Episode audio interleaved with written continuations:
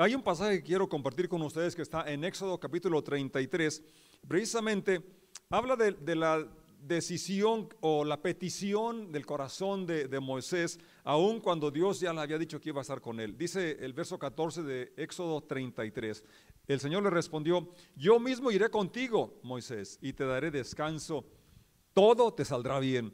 Verso 15. Entonces Moisés dijo, si tú mismo no vienes con nosotros, no nos hagas salir de este lugar. Yo quisiera invitarlos a que repitan conmigo esta frase del verso 15. Si tú mismo no vienes con nosotros, no nos hagas salir de este lugar. Oremos, Padre, te damos gracias por esta lectura. Y gracias porque así como Moisés tuvo ese anhelo, hay ese anhelo en nosotros también hoy. Y es por eso que estamos reunidos, estamos congregados para pedir que en este 2021 tu presencia nos acompañe, que, vaya, que tú vayas con nosotros en todo momento según tu promesa. En el nombre de Jesús decimos, amén, amén, así es, así sea. Ahora, ¿por qué Moisés está pidiendo esto? Si en el verso 14 ya Dios le está diciendo que iba a acompañarlo, que él mismo iría con ellos y que le daría descanso? Bueno, lo que pasa es que en el verso 2 del mismo capítulo, ya una vez que Dios le dice a Moisés que avance, que es hora de que vayan a, poseer la tierra, y, eh, pero también dice que iba a enviar, dice el verso 2, 33, 2, enviaré un ángel delante de ti para expulsar a los cananeos, a los amorreos, a los hititas, los fereceos, los hebeos, los jebuseos y todos los feos.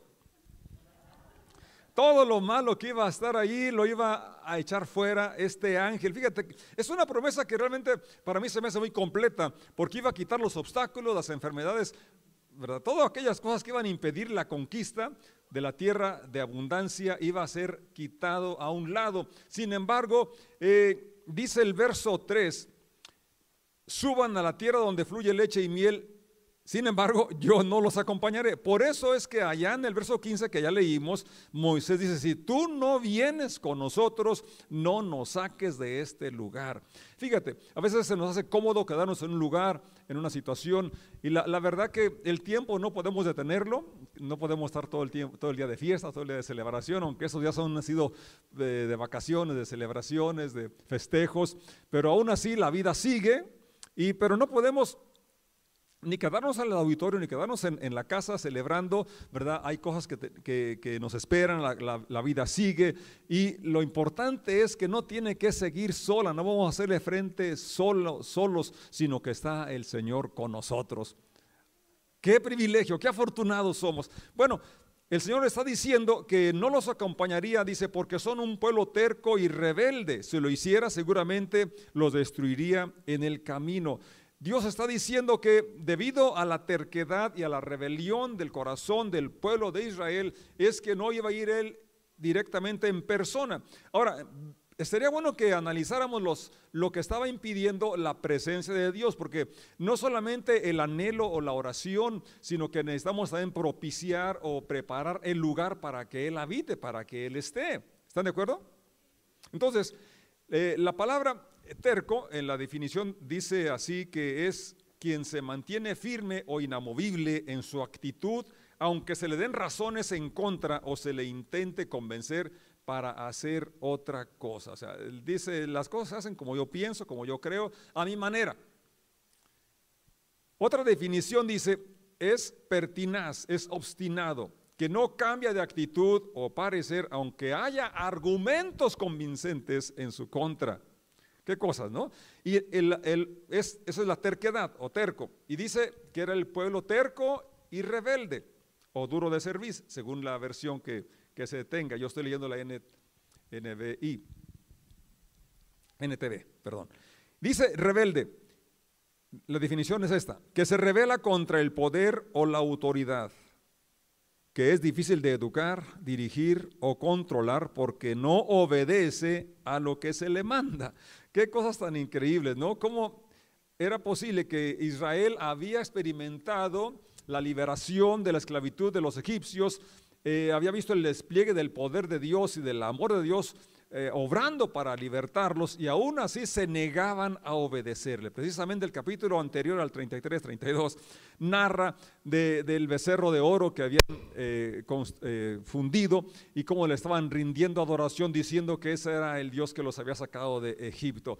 Bueno, pero entonces esto dice Pablo que lo que antes se escribió para nuestra enseñanza se escribió, para que por la paciencia y por la consolación de la escritura tengamos esperanza. ¿Tengamos qué cosa? Esperanza, así es. Entonces, si lo que impide la, la, presencia manifiesta de Dios en nosotros y con nosotros es la rebelión, es la terquedad, pues necesitamos analizar si en nuestro corazón hay terquedad o hay rebelión, erradicarlo, quitarlo, arrepentirnos y poder entonces eh, tener en nuestro corazón que ahí habite el Señor y podamos someternos a su voluntad. ¿Están de acuerdo? ¿Me estoy explicando? Muy bien. Entonces, eh, Moisés por eso es que hace esa súplica. Él sabía que le, enfrentaban eh, situaciones desconocidas y es lo que a veces trae angustia a nuestro corazón, el no saber qué, vendrá o de, plano eh, anticiparnos a que vendrán cosas difíciles, cosas eh, negativas. Y como David estaba comentándonos hace un momento, cuando decimos todo va a estar bien, esto no es que estaremos exentos de problemas, pero en medio de los problemas tenemos la confianza de que hay quien nos sostiene, hay quien nos levanta, así como hasta hoy, si estamos en pie, es por la gracia y la misericordia que nos ha sostenido, nos ha levantado y podemos enfrentar, podemos caminar durante este año con la confianza esa promesa que se le dio a Moisés, esa promesa también está para nosotros. Él va a estar con nosotros y todo nos va a salir muy bien. En Hechos 7, 51, cuando Esteban está dando su discurso y confronta a sus acusadores, que después lo apedrean, él les está diciendo que son tercos, dice el verso 51 de Hechos capítulo 7. Ustedes son muy tercos, son como los paganos en su forma de pensar y de entender. Fíjate, aquí está señalándolos, confrontando cómo eh, si somos seguidores de Jesucristo, somos creyentes, tiene que haber una diferencia entre los que no son. ¿En qué? En la forma de pensar y en la forma de entender los tiempos y entender las escrituras. Siempre se rebelan contra el Espíritu Santo igual que sus antepasados. Fíjate cuántas generaciones habían pasado y seguían con aquella actitud rebelde, con aquella terquedad, resistiendo al Espíritu Santo, rebelándose contra el Espíritu Santo. Yo creo que este año Dios va a bendecirnos, va a prosperarnos, pero necesitamos ser sensibles, ser dóciles a la dirección del Espíritu Santo en nuestras vidas, ser dóciles, ser obedientes a las instrucciones que ya tenemos escritas en la Biblia. Entonces vamos a poder tomar las promesas que están para nosotros. Jesucristo dice, yo soy el alfa y el omega, la omega, el principio y el fin el Todopoderoso. Si Él es el principio y es el fin, también es lo de en medio. Obviamente. Entonces, si Él ha estado con su pueblo anteriormente y Él promete estar con nosotros todos los días, no importa qué suceda, vamos a vivir confiados en su provisión, en su protección, vamos a enfrentar el futuro con fe, con optimismo, porque el Señor está con nosotros. Fíjate, Moisés está hablando con Dios y dice en el verso 12 del capítulo 33 de Éxodo, un día Moisés dijo al Señor, tú me has estado diciendo, lleva a este pueblo a la tierra prometida, pero no me has dicho a quién enviarás conmigo. ¿No le había dicho? Verso 2 dice que enviará su ángel y que abriría camino, que erradicaría a todos los que estaban allá. Sin embargo, y dice Moisés continúa diciendo, me has dicho, yo te conozco por tu nombre y te miro con agrado.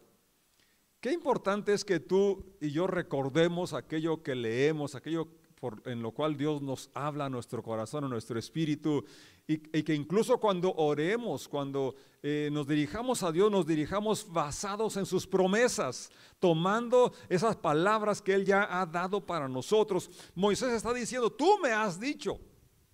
Estaba recordándole palabras que ya le había hablado a él. Y creo que tú y yo tenemos que recordar eso que Dios ha hablado en nuestro corazón, en nuestro espíritu, y poder también cuando oramos, como dije, orar en base a lo que ya nos ha prometido en su palabra.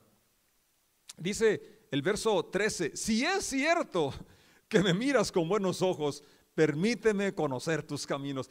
Había un anhelo de conocer más profundamente a Dios, de estar más íntimamente relacionado con Él, para que pueda comprender más, pueda comprenderte más a fondo y siga gozando de tu favor. Y recuerda que esta nación es tu propio pueblo.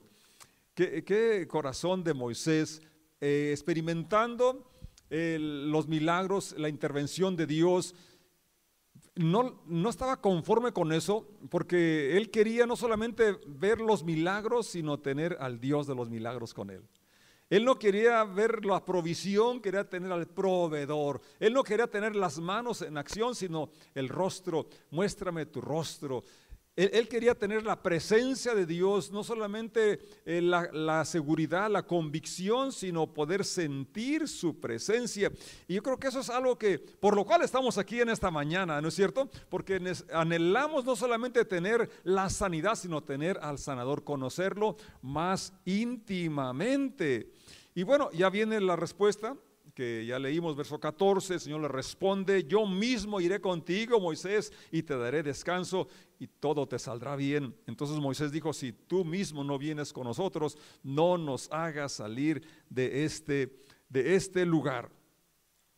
17. El Señor le contestó a Moisés, ciertamente haré lo que me pides, porque te miro con agrado y te conozco por tu nombre haré lo que me pides. Fíjate, qué importante es que nuestra oración, como ya dije, sea fundada en las promesas de Dios y recordar que hemos hallado gracia delante de Él, hemos encontrado su favor y es por eso que tenemos acceso ante su trono de gracia, es por eso que podemos vivir confiados porque Él ha prometido estar con nosotros todos los días hasta el fin del mundo. Después de esta promesa, que le hace Dios, esta declaración que le hace Dios. Moisés dice el verso 18, te suplico que me muestres tu gloriosa presencia. Una vez más enfatizo, Moisés no se conformaba con ver los milagros, quería al Dios que realiza los milagros en su corazón y estar siempre seguro de su presencia en lo que venía. Era, venían cosas desconocidas, venían retos nuevos, pero él sabía que los podría enfrentar solamente, únicamente si Dios estaba con él.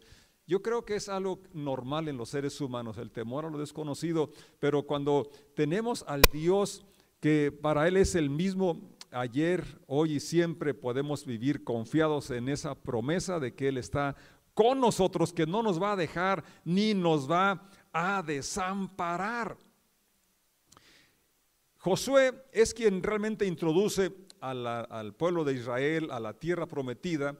Y como tú que has leído la historia, no te invito a que leas el libro de, Josué, nos habla de la conquista, nos habla de las batallas que enfrentó.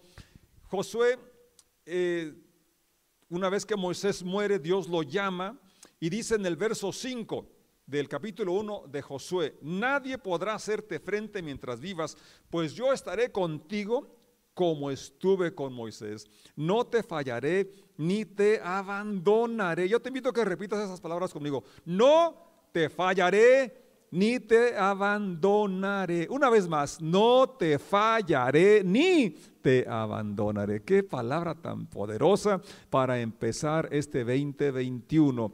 Después de la pandemia, que todavía estamos ahí sobreviviendo, eh, después de tantas cosas difíciles que pasamos el año pasado, podemos verificar que el Señor efectivamente no falla ni nos va a abandonar. Ahora, fíjate, le hace una promesa a Josué, como estuve con Moisés, estaré contigo. Josué había estado eh, con, con, Moisés durante los últimos 40 años, eh, precisamente él, él, experimentó la liberación de, de Egipto, él pudo ver eh, las plagas y cómo a, a Gosén, a, a, los hebreos no les afectó. La muerte de los primogénitos también, él, él pudo eh, atravesar el mar rojo en seco, él, él pudo comer no solamente ver el maná durante 40 años, él pudo beber del agua de la roca, él pudo experimentar esa, esa, nube que en el día les cubría del calor abrasador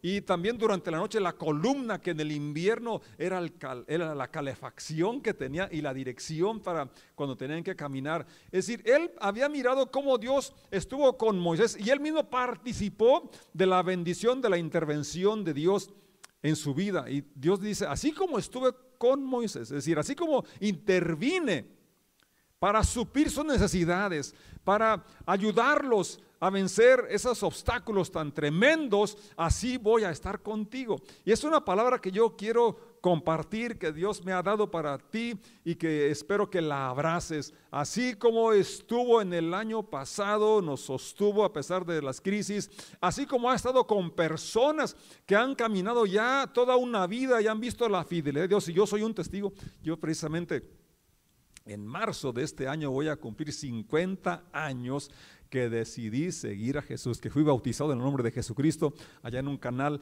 de la presa del agua de Jalpa, y en el rancho de mi papá, junto con mi mamá. Ahí fuimos bautizados. En marzo van a ser 50 años en mi otra vida. Y he visto la fidelidad de Dios. Ayer estuvimos con mi papá, que él estaba cumpliendo sus 86 años y en octubre cumplió 50 años también de caminar con el Señor.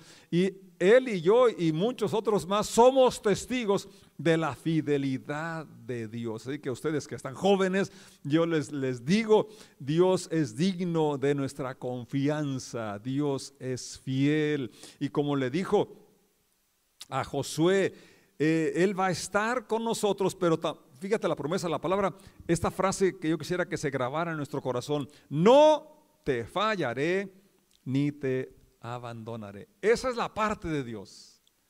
Y la que nos toca a ustedes y a mí es lo que se le dice a Josué. Sé fuerte y valiente. El verso 6. Estoy leyendo Josué capítulo 1. Sé fuerte y valiente. Aquí está Josué iniciando una nueva etapa, podríamos decir un nuevo año. Iban a entrar a conquistar la tierra prometida. Así como hay eh, delante de ti, delante de mí, empezando este año una conquista. Hay algo que nos pertenece, pero hay que tomarlo, hay que conquistarlo. Y lo primero que tú y yo tenemos que hacer después de que creamos en la promesa de Dios es ser fuerte, ser valiente. Esfuérzate y sé valiente, porque tú serás quien guíe a este pueblo para que tome posesión de la tierra que juré a sus antepasados que les daría. No solamente vas a entrar y disfrutar, sino que tú vas a poder guiar a otras personas. Vas a poder guiarles cómo podemos llegar a hacer propias las promesas de Dios y vivir esa vida abundante que Él nos ofrece, ofrece que es nuestra gracias a su vida, a su muerte y resurrección. El verso 7 repite una vez más lo que dice el 6. El 6 dice, sé fuerte y valiente. 7, sé fuerte y muy valiente muy valiente. ¿Para qué? Fíjate, ten cuidado de obedecer todas las instrucciones que Moisés te dio. No te desvíes de ellas ni a la derecha ni a la izquierda. Entonces, ¿qué sucederá? Te irá bien en todo lo que hagas. Entonces, ¿cuándo? Cuando tú y yo estamos determinados, tenemos la valentía de mantenernos en la enseñanza, mantenernos en la instrucción que se nos ha dejado. El ejemplo, la inspiración que otros hombres y mujeres ya nos han dado. Sí, se puede servir a Dios en medio de las crisis, en medio de las dificultades. Podemos seguir confiando en la fidelidad de Dios. Verso 8 nos deja, creo yo que uno de los propósitos este año que iniciamos podría ser lo que dice el verso 8. Dentro de las cosas buenas que te has propuesto hacer en este año, aquí está algo para tu dieta espiritual. Estudia constantemente este libro de instrucciones. Estudia, ¿cuándo? De una forma constante, porque luego somos así, ¿verdad? Que empezamos el año con mucha determinación y, hacemos ejercicio, leemos, oramos, hacemos muchas cosas, pero luego empezamos a decaer, no hay constancia. Y aquí la instrucción es muy clara, estudia constantemente este libro de instrucciones, este libro de principios. No es entretenimiento, no es conocimiento, no es historia solamente, son principios dados para que tengamos éxito, dados para que tengamos fe. Porque la fe viene por oír, el oír la palabra de Dios. Si necesitamos en este año algo, si necesitamos esperanza y fe, hermanos, tenemos que ir a la fuente. Jesús es el autor y consumador de la fe, obviamente, pero nos dejó sus promesas, su palabra, de donde cuando la leemos puede generar en nosotros la confianza, la fe, la esperanza que necesitamos para vivir no solamente este año, sino todos los días de nuestra vida. Estudia constantemente este libro de instrucción, medita en él de día y de noche para asegurarte de obedecer todo lo que allí está escrito. Solamente entonces prosperarás y te irá bien en todo lo que hagas. El libro de esta ley nunca se apartará de tu boca. Lo que hables, lo que predomine, las palabras que salgan, porque el hombre del buen tesoro de su corazón saca buenas cosas. Josué iba a enfrentar problemas, de hecho los enfrentó, pero lo que Dios está diciéndole aquí es claro, no estés hablando de los problemas, habla de mi palabra, habla de mis promesas. Y esto va a ser efectivo también para nosotros y podemos eh, no solamente memorizarlas, meditarlas, sino también hablarlas, declararlas. Esto cobrará vida, esto nos traerá energía, nos traerá vitalidad, nos traerá confianza en aquel que es el autor de esas promesas, en Dios, quien promete estar con nosotros todos los días y darnos victoria y que todo nos irá bien. En Mateo capítulo 11 nos habla el Señor una una invitación a los cansados y trabajados. Y quiero leerlos en la, eh, traducción al lenguaje actual. Mateo 11, versos 28 al 30. Ustedes viven siempre angustiados y preocupados. ¿No describe la situación de la mayoría de la gente en esos días? Angustia y preocupación. Angustia por el temor a qué sucederá que si la vacuna va a ser contraproducente, que si la vacuna va a ser esto, que si nunca va a llegar la vacuna, que si siempre vamos a tener que traer ese bozal, que si voy a morir de COVID, que si esto o lo otro. Y se, están angustiando y preocupando, preocupando, ocupándose antes de tiempo. La Reina Valera dice, vengan a mí los trabajados y cargados. Pero quise leerlo en esta versión porque describe la situación general hoy, por hoy, por lo que estamos viviendo, viven siempre angustiados y preocupados y no había COVID todavía en ese tiempo. Es decir, los seres humanos siempre encuentran razones para angustiarse y preocuparse. Pero a esas personas preocupadas y angustiadas que ya no quieren vivir así, dice, vengan a mí y yo los haré descansar. Vengan a mí y yo los haré descansar. Obedezcan mis mandamientos y aprendan de mí que soy paciente y humilde de verdad. Conmigo podrán descansar. Lo que yo les impongo no es difícil de cumplir, ni es pesada la carga que yo les hago llevar.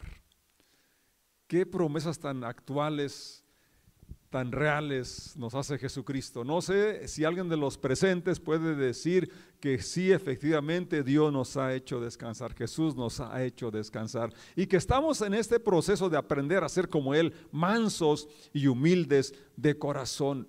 Aprendan de mí que soy manso y humilde de corazón. Y esa es la contraparte de la rebelión y la terquedad, porque ya lo describimos la, la definición.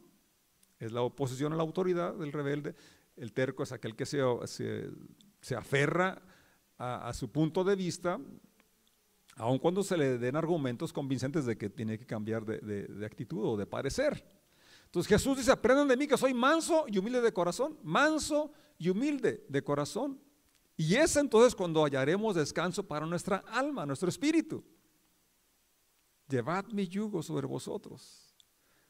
Eso es la mansedumbre Y él lo, ilustra porque había gente de campo como yo ahí en ese momento que él estaba hablando y estaba hablando de cómo se uncían los bueyes y solamente cuando estaba manso el animal se dejaba poner el yugo y, y poner las coyundas para poder ser útil, poder utilizar la fuerza, caminar en una dirección y aprovechar eh, la fuerza. Pero además el yugo permitía no solamente la dirección, sino también eh, jalar incluso al, a la otra, no solamente la herramienta de trabajo del arado, sino al otro eh, animal. Lo arrastraba, lo jalaba en la dirección correcta. Y esto me da mucha, mucha confianza, ¿verdad? Porque incluso cuando, si, si yo estoy unido al Señor, incluso cuando, cuando flaquee y cuando quiere desviarme, Él me va a mantener en la línea y hasta me va a jalar y me va a llevar a la orilla. Esa es la promesa que hace el Señor y es la promesa que quiero eh, compartirte y que ojalá tú la puedas tomar. Y creer esta promesa del Señor. Si estás trabajado, si estás cansado, si has vivido angustiado, si estás preocupado, la invitación ahí está. Ven a mí, dice el Señor Jesús, y yo te voy a dar descanso, quitando la angustia, quitando la preocupación y además caminando contigo, llevándote por la dirección correcta y dándote la fuerza que necesitas para vivir.